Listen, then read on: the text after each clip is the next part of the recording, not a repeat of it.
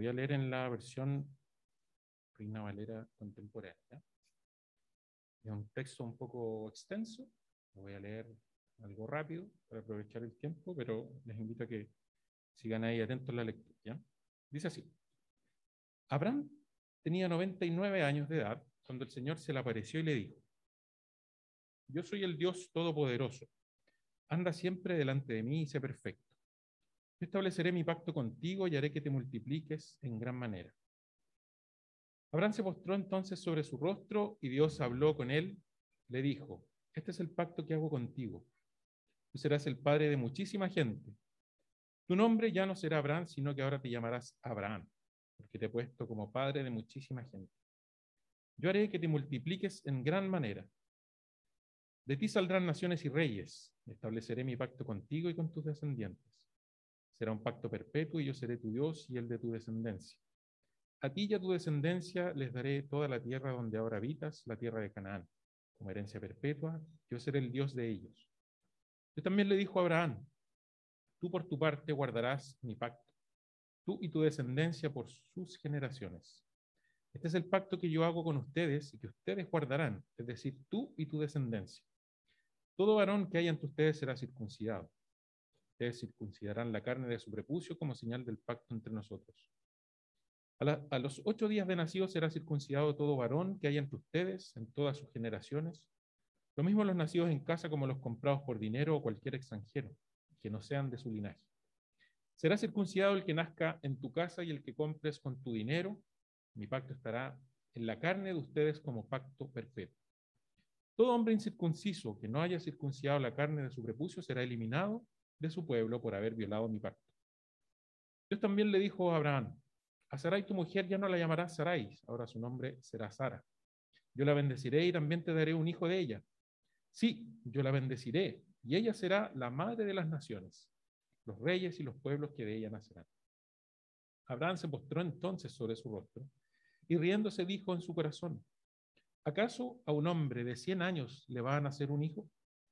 ¿Y acaso Sara, que tiene 90 años, va a concebir? Y Abraham le dijo a Dios, dígnate permitir que Ismael viva. Pero Dios le respondió, lo que he dicho es que Sara, tu mujer, te dará un hijo, y tú le pondrás por nombre Isaac. Yo confirmaré mi pacto con él como un pacto perpetuo para sus descendientes. En cuanto a Ismael, también te he oído, y yo lo bendeciré y haré que se reproduzca y se multiplique en gran manera. Él será padre de doce príncipes, y yo le convertiré en una gran nación. Pero mi pacto lo estableceré con Isaac, el hijo que Sara te dará el año que viene por estos días. Y cuando Dios acabó de hablar con Abraham, se fue de ahí. Ese mismo día Abraham tomó a su hijo Ismael y lo circuncidó, lo mismo que a todos los siervos nacidos en su casa, y a todos los que habían comprado con su dinero. Es decir, circuncidó la carne del prepucio de todos los varones que vivían en su casa, tal y como Dios se lo había dicho. Abraham tenía 99 años de edad cuando circuncidó la carne de su prepucio. Su hijo Ismael tenía 13 años cuando fue circuncidado. Abraham y su hijo Ismael fueron circuncidados el mismo día. Con él fueron circuncidados todos los hombres que había en su casa, tanto los siervos nacidos en casa como los que había comprado de extranjeros por dinero. Les invito a que tengamos un momento de oración. Padre Santo, queremos pedirte en esta hora, Señor, que tú me ayudes, Señor, en la exhortación de tu palabra, que limpies mis labios, Señor, limpies mi corazón y que pueda exponerla, Señor, de manera fiel.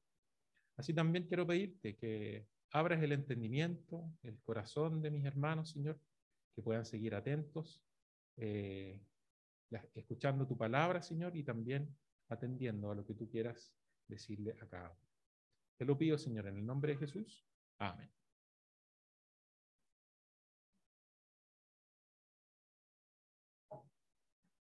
Bien, hermanos. Al ir a la historia de Abraham, me cuesta decirle Abraham, como dicen algunos textos. Yo sigo diciendo Abraham y lo sigo leyendo así, de hecho. Así que creo que le voy a decir todo el rato a Abraham. ¿ya? Es necesario aquí mencionar que ya hasta este texto, el que estamos leyendo ahora, habían pasado 13 años desde el tiempo en que Dios había dicho que su fe iba a ser contada por justicia. Entonces Abraham, que había aceptado ya la promesa de Dios y no había dudado de por ningún momento ni, se manifestó ninguna incredulidad en él, en unos pocos meses o incluso quizás en algunos pocos días, tuvo un momento de duda, un momento de, desliz, ¿ya? Y por petición de su esposa, Sarai tomó una decisión que la verdad no tenía mucha justificación, y él lo hace para poder tener a este heredero que se le estaba prometiendo. Y la decisión que toma él fue tomar a Agar por esposa. Y él no pudo dejar que Dios, en ese instante, al tomar esa decisión, le diera esa simiente prometida. Él no pudo dejar que Dios cumpliera esa promesa eh, en el momento que él mismo, el mismo Señor había elegido, sino que él se aparta de esa, de esa decisión que Dios había tomado de alguna forma y toma un camino paralelo, quizás una ayudita, si pudiéramos decirlo de alguna forma, pero muy cuestionable, porque el fin que Dios tenía y, ya había eh, determinado y prometido cumplir, eh, Abraham aquí toma una decisión, digamos, para como una vía alternativa.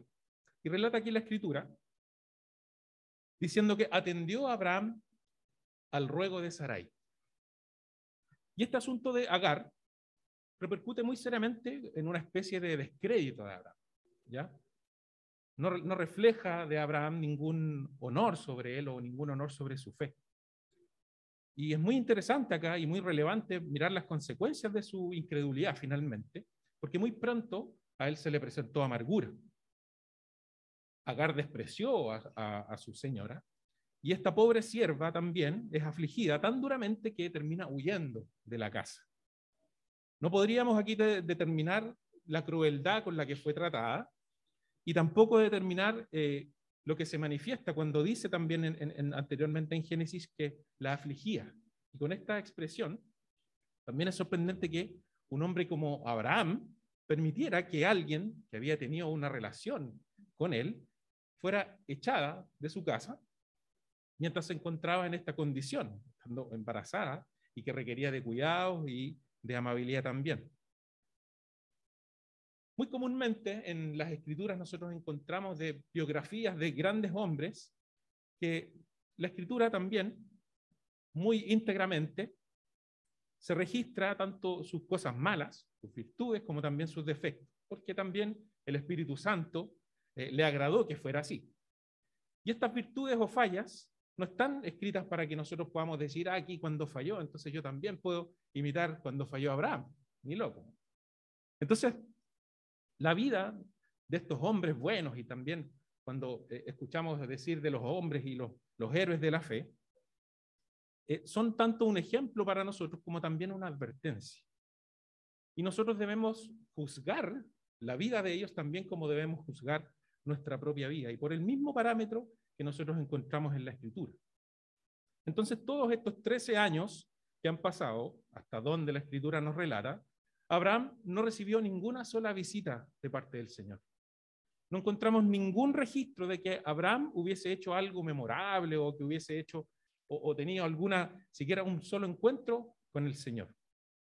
Pero lo hermoso de este texto que acabamos de leer es que podemos ver y también ser testigos nuevamente de esta gracia del Señor, de esta sobreabundante gracia de Dios manifestada con Abraham. Y la manera de reencontrarse con él, de recuperar a, Abraham de ese desliz, fue que el Señor se le apareciera nuevamente. Y leemos en este texto que a los 99 años de edad, Abraham fue nuevamente favorecido con una visita de este Dios altísimo. Y el Señor habla con él. Esto nos lleva ya al, primer punto de una vida de, eh, un modelo de vida consagrada el título que se me ocurrió ponerle a esto.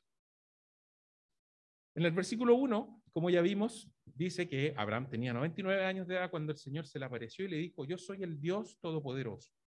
Anda siempre delante de mí y sé perfecto.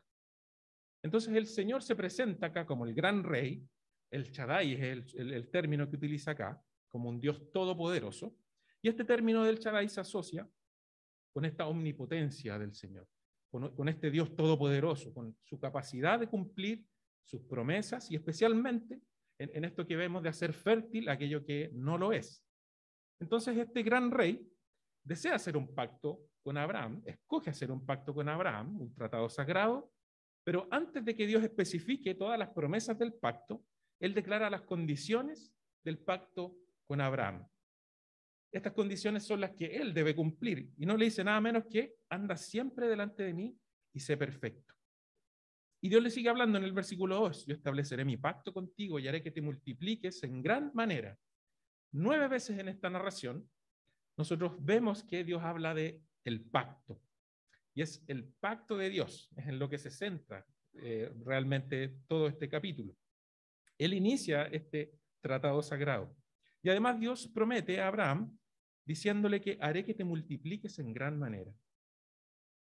En respuesta a estas palabras de Dios, la reacción que vemos de parte de Abraham es que él cae sobre su rostro, es decir, se postra delante de Dios como un siervo se inclina delante de su rey, y él reconoce el fundamento de esta alianza que él está haciendo entre su amo y él como siervo. Entonces, mientras Abraham está inclinado, boca abajo, como un sirviente ante su rey, Dios le dice en el versículo 4, este es el pacto que hago contigo. Tú serás el padre de muchísima gente. El gran rey le da entonces a su siervo un nuevo nombre, un nombre que expresa la promesa del pacto que Dios está haciendo con Abraham al decirle que va a ser el padre de muchísima gente, el padre de multitudes. Y aquí el Dios Todopoderoso comienza esta nueva fase eh, con su siervo Abraham y Dios explica el significado del nombre Abraham cuando le dice esto de que va a ser padre de mucha gente. 24 o 25 años antes, Dios ya le había prometido a Abraham que haré de ti una nación grande en Génesis 12. Y Dios continúa enfatizando en esta nueva fase de la vida de Abraham en los versículos 6 y 7. Yo haré que te multipliques en gran manera de ti saldrán naciones y reyes, estableceré mi pacto contigo y con tus descendientes. Será un pacto perpetuo y yo seré tu Dios y el de tu descendencia. Aquí destacan dos cosas relevantes. Primero, que no es un pacto temporal, es un pacto eterno, ¿verdad? Similar al pacto eterno que Dios hizo también con Noé. Y el pacto que hizo eh, Dios con Noé es también con toda criatura viviente, que eso lo encontramos en Génesis 9. Y este pacto que se hace con Abraham y su descendencia, eh, bueno, es con Abraham y su descendencia y es eterno. Y en segundo lugar, la promesa de ser tu Dios. Es la esencia, es el núcleo, la, parte más importante de este pacto. El corazón esencial de este pacto se define que seré el Dios de ellos. Yo, este Señor Todopoderoso, el Chadai que veíamos, el Creador omnipotente del mundo y el Redentor de la humanidad, será el Dios también de Israel. Esta nación que desciende de Abraham será única, porque a diferencia de cualquier otra nación, Israel disfruta de esta relación única con el Señor, con el único Dios verdadero. Entonces en el versículo 8 Dios repite la esencia de su pacto y dice, a ti y a tu descendencia les daré toda la tierra donde habitas, la tierra de Canaán como herencia perpetua, y yo seré el Dios de ellos. Y esto es lo que Dios hará por Abraham y su descendencia. Y en los versículos 9 al 14 dice, eh, le dice a Abraham e Israel lo que se espera de ellos. Y este es el, tercero de cinco discursos eh, que hace Dios en esta narración. Pero este en particular, que es el tercero y es el discurso quizás central, es también el más largo. Y comienza con una frase muy enfática diciéndole, tú por tu parte guardarás mi pacto, tú y tu descendencia por sus generaciones. Este es el pacto que yo hago con ustedes y que ustedes guardarán.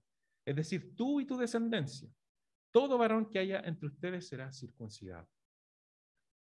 Hay otras dos cosas interesantes de, esta, de esta parte y, que merecen también una atención especial. Y primero es que la diferencia del pacto de Dios con Noé también y todas las criaturas es que este es un pacto marcado por, en, el caso de Noé, es un, un, pacto que está marcado por el arco iris, ¿cierto? Bonito. En cambio, la señal que hace con Abraham es de la circuncisión, un acto cruento, doloroso, por cierto. Y esto tiene que ser realizado por los seres humanos, que de esa manera se reconocen también como parte de este pacto, como socios del Señor, como la contraparte de este pacto. Y en segundo lugar, la diferencia con el pacto también de Dios en el Sinaí, con los diez mandamientos, es que ahí tenemos diez estipulaciones pactuales, y en este caso es solamente una estipulación. Todo varón que haya entre ustedes será circuncidado. Entonces la circuncisión claramente era la marca que estaba eh, poniendo el Señor. Y no podemos aquí dar por sentado que Abraham simplemente va a obedecer a Dios. hasta, hasta esta parte del relato no vemos que ah, Dios salió a, a, cortarse el prepucio de inmediato. Sino si el, si el texto terminara ahí, no sabemos si Abraham va a hacer caso o no. Y aunque la circuncisión se practicaba en Egipto y en algunas tribus también de Palestina, era ajena a Babilonia, que es la tierra natal de Abraham. Y además, la circuncisión, como decíamos, era un rito doloroso y sangriento. Requería que el prepucio fuera cortado con una piedra en particular. Y el, el versículo 11 describe gráficamente el requerimiento de Dios cuando dice que ustedes circuncidarán la carne de su prepucio como señal del pacto entre nosotros. Y Dios continúa diciendo en el versículo 12, a los ocho días de nacido será circuncidado todo varón que haya entre ustedes en todas sus generaciones, lo mismo los nacidos en casa. Y en ese tiempo se acostumbraba también que los hombres fueran circuncidados efectivamente, pero para, para marcar la pubertad. En este caso, Dios exige que los niños también sean circuncidados, ya que la circuncisión no va a ser ya un rito de la pubertad, sino una señal, una señal de incorporación a este pacto. Por lo tanto, los hijos del pueblo del pacto de Dios están incluidos también en este pacto. Y notemos que la circuncisión no establece el pacto en sí, es Dios quien establece el pacto. Y la, circuncisión, por lo tanto, es la señal de esta pertenencia a la familia del pacto. Y además los niños, en este caso de ocho días de edad, Dios exige que Abraham circuncide aparte a los nacidos en casa como los comprados por dinero, cualquier extranjero que no sean de tu linaje. Entonces, con estas instrucciones, la pertenencia al pacto de Dios va mucho más allá de las líneas biológicas, claramente, para incluir también en la familia del pacto a los gentiles, los que no formaban parte de la familia de Abraham. Y al final del versículo 13, Dios declara, mi pacto estará en la carne de ustedes como pacto perpetuo. Así como la circuncisión es una señal permanente en, la carne, en este caso, del pacto de Dios, este pacto también es permanente. Dios subraya de alguna forma la seriedad de esta estipulación del pacto al concluir este largo discurso con la maldición del pacto. En el versículo 14 vemos que dice, todo hombre circunciso que no haya circuncidado la carne de su prepucio será eliminado de su pueblo por haber violado mi pacto. Por lo tanto, el que no se somete a este doloroso rito de pertenencia eh, y, y desobedece finalmente la estipulación del pacto, rompe claramente el pacto con Dios y pierde este privilegio de ser parte de la comunidad del pacto de Dios. Y siguiendo con este eh, modelo de vida consagrada, como era el, título que les mencionaba, recordemos las, las, siguientes palabras del principio, cuando dice, anda siempre delante de mí. Y justamente este es el estilo de vida que caracteriza a la vida de santidad es un andar delante del Señor. Abraham había andado delante de Sarai, más bien, y le había concedido un respeto a su opinión, a sus puntos de vista, y también le concedió esos deseos. Abraham también había andado bajo sus propios preceptos delante de sus ojos, bajo sus propias inclinaciones. Y justamente eso es lo que lo lleva a unirse finalmente con Agar. Pero ahora el Señor le está exhortando y de, una manera también eh, tierna. Y le dice, anda siempre delante de mí. Y las siguientes palabras que le dice después de esto en el versículo 2, le dice, sé perfecto. ¿Significa esto que tiene que eh, tener una eh, perfección absoluta? Si nosotros analizamos este requerimiento, Ninguna ley, sino eh, la de la perfección absoluta, podría venir de un Dios perfecto.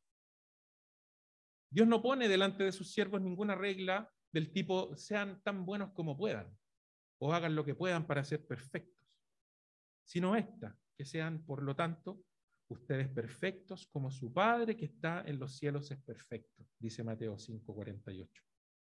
Entonces, ¿habrá algún hombre alcanzado este parámetro? ¿Habrá algún hombre alcanzado este punto? Y ciertamente nosotros no lo hemos logrado, pero a pesar de eso, hacia allá es donde debemos mirar. Hacia allá, hacia allá es donde debemos apuntar. Y nuestro Padre Celestial nos ha dado la imagen perfecta de esto a través de Cristo, para que Él sea nuestro ejemplo. Él sea esa perfecta ley, Él sea esa perfecta regla. Y a nosotros nos, corresponde, por lo tanto, apuntar a esa eh, perfección, a ese eh, obrar, y también eh, con la ayuda del Espíritu Santo, claramente. Y como Abraham, nuestra reacción ante esto debe ser postrarnos ante nuestros rostros en vergüenza también por nuestro pecado, pero también en reverencia. Cuando recordamos cuán lejos estamos de ese blanco, de esa perfección. Eso es lo que nosotros deberíamos desear. Hacia allá es donde deberíamos apuntar. Entonces, ser conformados a la voluntad de Dios es lo que debemos anhelar. Y si nosotros, que somos creyentes, tuviéramos un solo deseo, una sola cosa que pudiéramos pedirle al Señor y que Él nos dijera que va a ser conseguido de manera inmediata, lo que, debería, lo que deberíamos anhelar nosotros es justamente esto, de que nos haga perfectos en toda buena obra para hacer su voluntad. Que Él obre en nosotros lo que es agradable ante sus ojos. Pero lamentablemente, también dudamos, así como dudó Abraham. Y tampoco necesariamente confiamos en sus promesas. No siempre hemos considerado a un Dios todopoderoso, este Chadai del que estamos hablando. Hemos dudado de él en diferentes maneras, en, diferentes momentos. No hemos salido de acá de estas cuatro paredes hacia el mundo, tampoco creyendo como si eh, en, la promesa que el mismo Señor nos hace de que no nos va a desamparar ni que no nos va a dejar. No siempre hemos andado delante del Señor como Él, como él lo plantea aquí en el, en el versículo 2.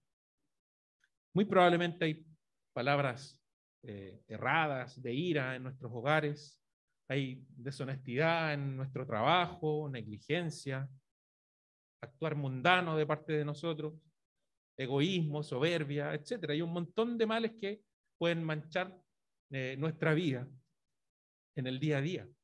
Pero al regresar a la casa en la noche, lo que debemos hacer es confesar. Me descarrié como una oveja perdida. Olvidé la presencia de mi pastor. No siempre he hablado y actuado como si sintiera que el Señor estuviera eh, mirándome siempre. Pero tenemos este modelo en la vida de Cristo. Y luego lo que debemos hacer nosotros es proseguir a ese modelo. También con el celo que el apóstol dice, no que lo haya alcanzado ya ni que ya sea perfecto, sino que prosigo para ver si logro hacer aquello para lo cual fue también nacido por Cristo Jesús.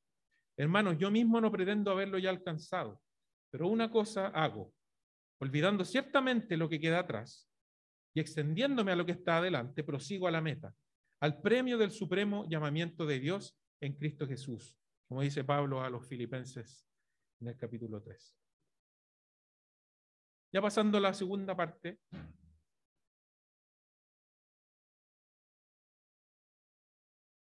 La genuina consagración comienza con la comunión con Dios. En un ya cuarto discurso, Dios extiende sus promesas de pacto también con Sarai. Las esposas, por lo tanto, fueron incluidas en este pacto en virtud de la membresía de sus maridos y las hijas, en este caso, en virtud de la membresía de sus padres. Entonces, en el versículo 15, dijo también Dios a Abraham, a Sarai tu mujer ya no la llamarás Sarai. Ahora su nombre será Sara. Yo la bendeciré y también te daré un hijo de ella.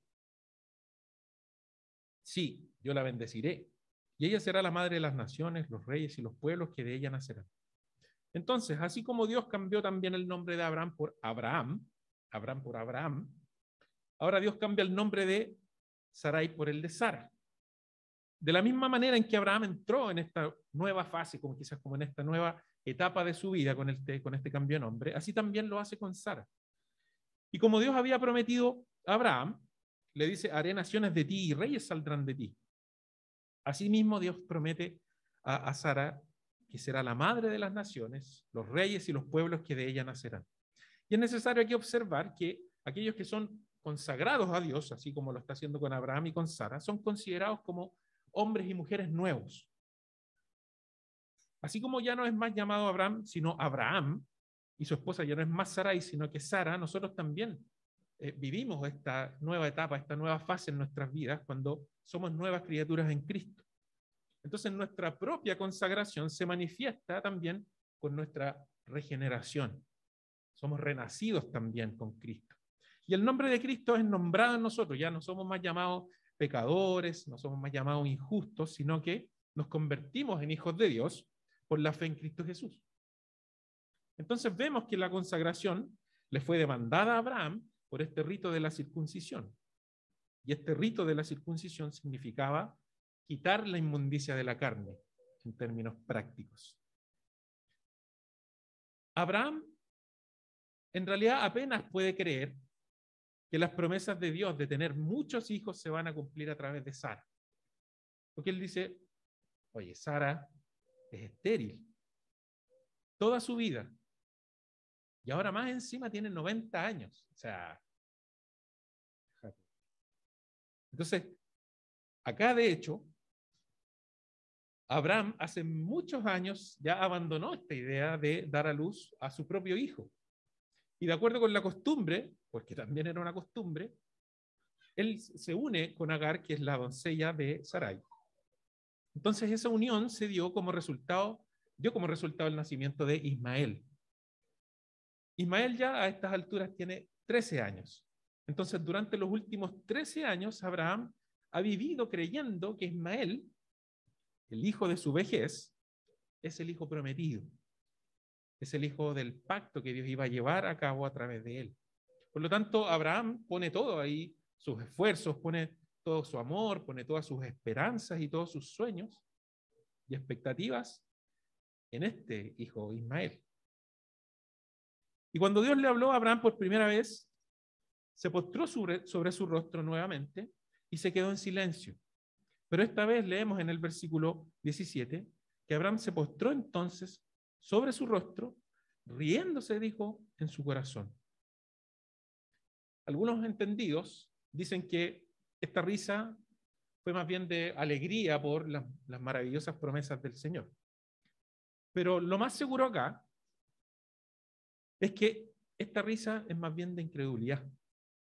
Muy similar a la risa de incredulidad que le, vamos, a, vamos, a, ver en, el capítulo 18 de Génesis de parte de Sara en, ese texto dice que Sara se rió consigo misma y dijo, después de haber envejecido voy a tener placer, si también mi Señor ya está viejo.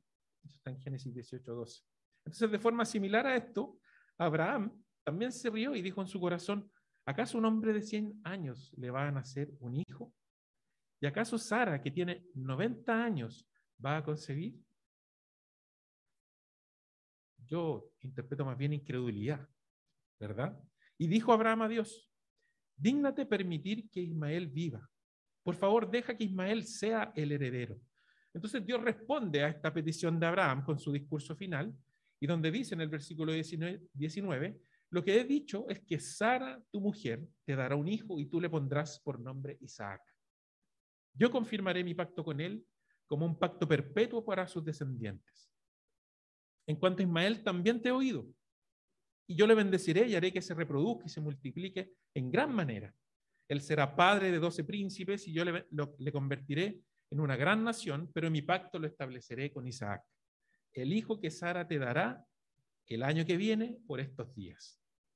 Entonces Dios eh, sube desde donde está Abraham y como que se acaba la, conversa. Entonces, ¿qué va a hacer Abraham ahora?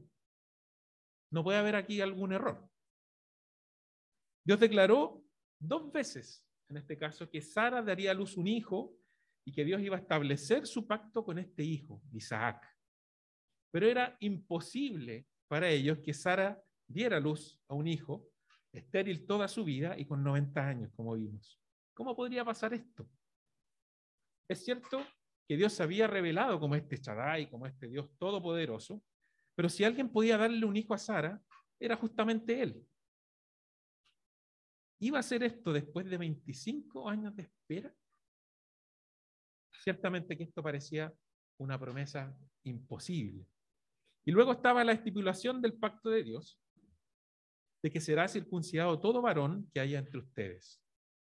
Una orden más bien quizás extraña. ¿Por qué Dios elegiría un procedimiento tan doloroso como señal de su pacto?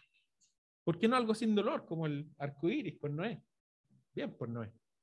¿Obedecerá Abraham a un Dios que exige dolor a sus siervos y promete algo que es imposible?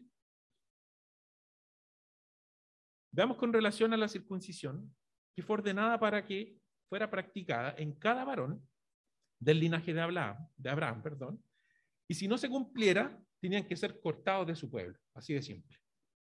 Así que la renuncia al pecado, la renuncia del cuerpo a la inmundicia de la carne es necesaria para todos nosotros como creyentes. Sin santidad nadie va a ver al Señor. No hay distinción aquí entre el uno y el otro. Sin santidad simplemente nadie verá al Señor. En la forma que tenemos como ver este pacto también. Y en el bautismo, en nuestro caso, un hombre manifiesta a sí mismo y a otros que ha entrado por la muerte a una vida nueva, de acuerdo con las palabras del Espíritu Santo, sepultados con Él en el bautismo, en el cual fuisteis también resucitados con Él mediante la fe en el poder de Dios que le levantó de los muertos.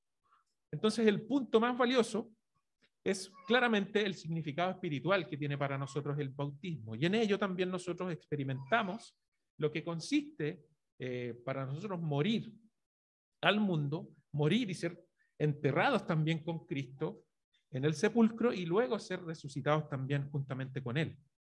Y una de las cosas que sacamos en limpio de este relato es que debemos aprender o también, más bien, perseverar en esta convicción de confiar plenamente en Dios, como vemos en, en el caso de Abraham.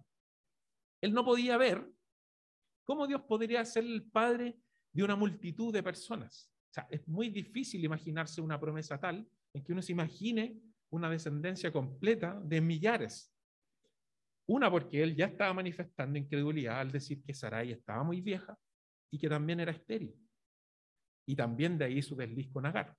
Pero si hubiera recordado lo que Dios ahora está trayendo a su memoria, que Dios es el Chadai, que Dios es este Dios poderoso, habría dicho no.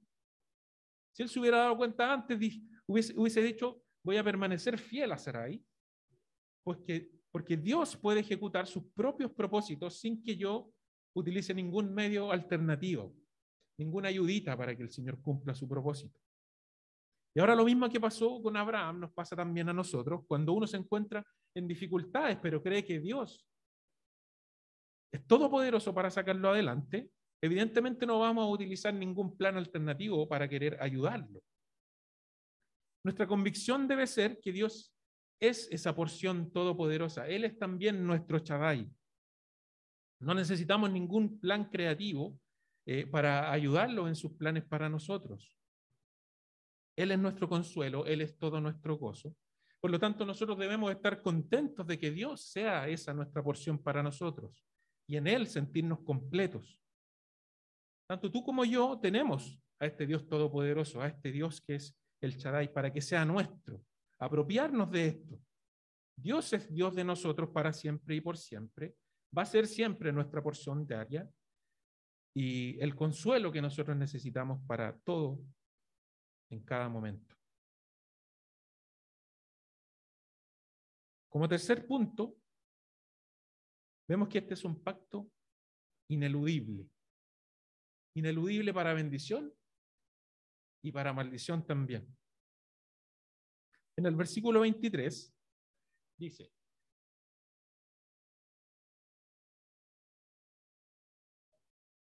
ese mismo día, Abraham tomó a su hijo Ismael y lo circuncidó. Lo mismo que a todos los siervos nacidos, nacidos en su casa y a todos los que había comprado con su dinero. Es decir, circuncidó la carne del prepucio de todos los varones que vivían en su casa tal y como Dios se lo había dicho. Ese mismo día. Abraham podía tener dudas claramente sobre la posibilidad de que Sara fuera a concebir, pero esto no impidió que él fuera obediente a Dios. Y la narración aquí también enumera cuidadosamente los varones que fueron circuncidados. Ahí menciona a su hijo Ismael, circuncidó, lo mismo que a todos los siervos nacidos en su casa y a todos los, a los que había comprado con su dinero. En los versículos 24 y 25 registran las edades de los principales participantes. En este caso, Abraham tenía 99 años de edad cuando circuncidó la carne de su prepucio y su hijo Ismael tenía 13 años cuando fue circuncidado. Y luego relata el resultado de la narración en los versículos 26 y 27 cuando dice, Abraham y su hijo Ismael fueron circuncidados el mismo día.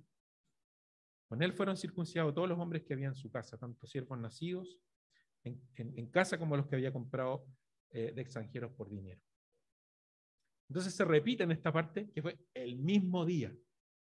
El día que Abraham circuncidó a su familia fue uno de los días más decisivos de la historia, claramente. Fue un día trascendental en la, esta historia de la redención. Entonces, cuando Israel escucha esta historia del mandato de Dios a Abraham, el padre de su nación, escucharon claramente el mandato de Dios a ellos a circuncidar a sus hijos y a todos los hombres de sus casas como pacto de Dios. Entonces esto está diciendo que todos pueden, todos pueden ser eh, miembros de la familia del pacto, incluyendo los niños, los empleados domésticos, incluso los extranjeros. Entonces las mujeres también están incluidas con sus maridos y con sus padres. Entonces esta amplia gama de miembros y personas del pacto se acerca también a la descripción que Pablo hace en el nuevo pacto. Ya no hay judío ni griego, no hay esclavo ni libre, no hay varón ni mujer, en Gálatas 3. Entonces vemos que aquí Dios va a ser su Dios y ellos serán su pueblo. Sin embargo, los hombres tienen que llevar esta señal del pacto. Si no se circuncidan, rompen el pacto y por lo tanto no van a formar parte de la familia del pacto del Señor.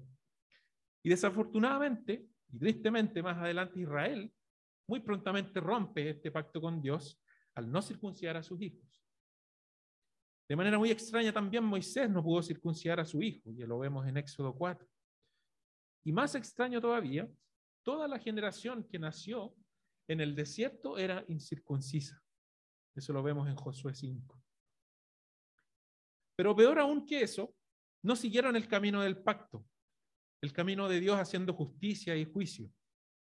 Finalmente Dios sacó a toda la nación de la tierra prometida y los envió al exilio en Babilonia, en Babilonia, ¿verdad? De vuelta justamente al lugar donde vivía Abraham antes de que Dios lo llamara. Y en el exilio, la aplicación de la circuncisión se convirtió más bien en una confesión simplemente oral de pertenecer al, pueblo del pacto, ya que los babilonios no practicaban la circuncisión.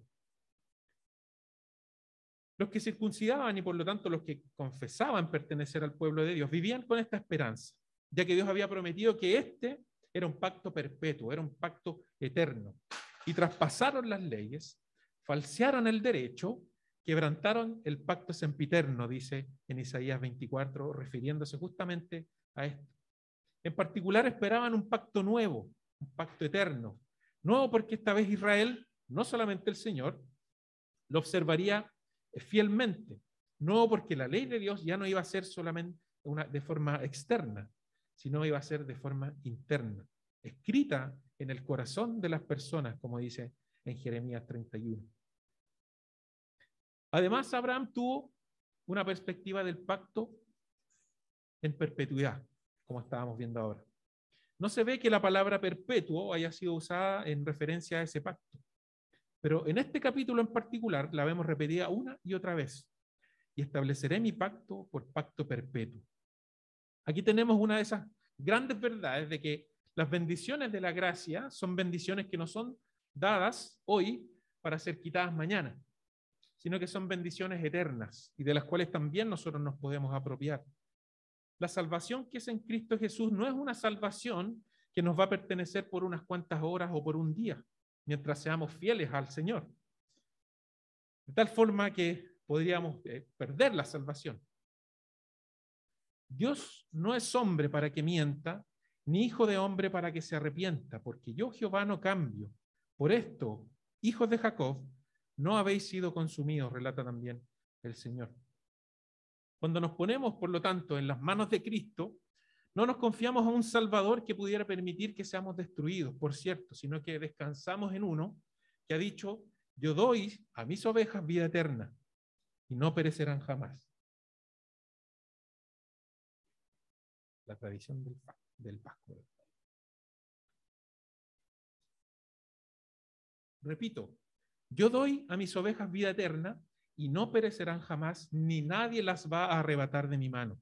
Entonces Jesús establece justamente este nuevo pacto la noche antes de morir. En la última cena dijo a sus discípulos, esta copa es el nuevo pacto en mi sangre, que por ustedes va a ser derramada, en Lucas 22. Y el autor de Hebreos también confirma que Jesús establece este nuevo pacto. Así que por eso Cristo es mediador de un nuevo pacto, para que interviniendo muerte para la remisión de las transgresiones que había bajo el primer pacto, los llamados reciban la promesa de la herencia eterna. Pero ¿qué pasó entonces con la estipulación del pacto de Dios como una señal de pertenencia al pacto? De que todos los varones debían ser circuncidados. Fíjense que en, en Lucas 2.21 relata que Jesús también fue circuncidado. Pero después de su resurrección, Él envía a sus discípulos no a que se vayan a circuncidar claramente, los envía a bautizar. Por tanto, vayan y hagan discípulos en todas las naciones y bautícenlos en el nombre del Padre y del Hijo y del Espíritu Santo. El concilio también de la primera iglesia en Jerusalén se hizo una pregunta de suma importancia también, y era que si los creyentes gentiles debían circuncidarse en esta nueva era Jesús que ya había establecido o había inaugurado. Y este concilio decidió, como relata en Hechos 15:28, al Espíritu Santo y a nosotros nos ha parecido bien no imponerles ninguna otra carga, sino solo esto que necesitan saber. Que deben abstenerse de comer lo que se ha sacrificado a los ídolos, de comer sangre o la carne de animales ahogados y del libertinaje sexual. Entonces, el doloroso rito de la circuncisión ya no es necesario para ser miembro del pacto. Y gracias, Señor, por eso. Jesús derrama su preciosa sangre de una vez por todas terminando así con estos ritos y sacrificios sangrientos del antiguo pacto. Entonces Pablo insiste a los Gálatas, porque en Cristo Jesús nada vale la circuncisión ni la incircuncisión, sino una nueva creación. Por lo tanto, el bautismo se convierte ahora en la señal de la pertenencia al pacto. Dice, pues todos ustedes son hijos de Dios por la fe en Cristo Jesús. Porque todos ustedes los que han sido bautizados en Cristo están revestidos de Cristo. Ya no hay judío ni griego, no hay esclavo ni libre, no hay varón ni mujer, sino que todos ustedes son uno en Cristo Jesús. Y si ustedes son de Cristo, ciertamente son linaje de Abraham y según la promesa, herederos. Fíjense qué promesa y verdad más maravillosa. En este nuevo pacto, no solamente los hombres, sino también las mujeres claramente reciben esta señal del bautismo.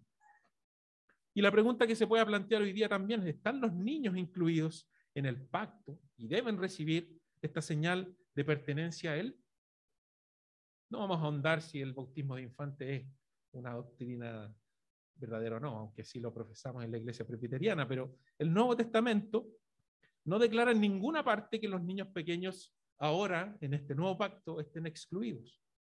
Por lo tanto, si los pequeños de ocho días estaban incluidos en el antiguo pacto, uno esperaría que también estén incluidos en el nuevo pacto. Ciertamente la gracia del Señor no es menor en este nuevo pacto de lo que fue en el antiguo. De hecho, Jesús se molestó cuando los discípulos reprendieron a los que traían a los niños a su encuentro. Él dijo, dejen a los niños que se acerquen a mí, no se lo impidan, porque el reino de Dios es de los que son como ellos. Y cuando Dios da hijos a su pueblo, estos niños también deben ser bautizados sin demora. El bautismo es un suceso de gran gozo y de mucha importancia, es una señal y un sello de que los pecados están siendo lavados y de estar en una relación de pacto con el Dios Trino. Por lo tanto, el bautismo nos recuerda este maravilloso privilegio que tenemos nosotros de ser parte de la familia del pacto de Dios. Por lo tanto, es una obligación que sigan el camino del Señor y que sean justos y rectos, como dice Génesis 18, 19. O, como Jesús también resumió este camino del Señor. Amarás al Señor tu Dios con todo tu corazón y con toda tu alma y con toda tu mente. Y amarás al prójimo como a ti mismo. Y así como Abraham, por este signo exterior, fue instruido, le fue instruido que había una limpieza de la inmundicia de la carne que se debe dar, porque si no se va a, venir, se va a venir la muerte o esta separación del pacto.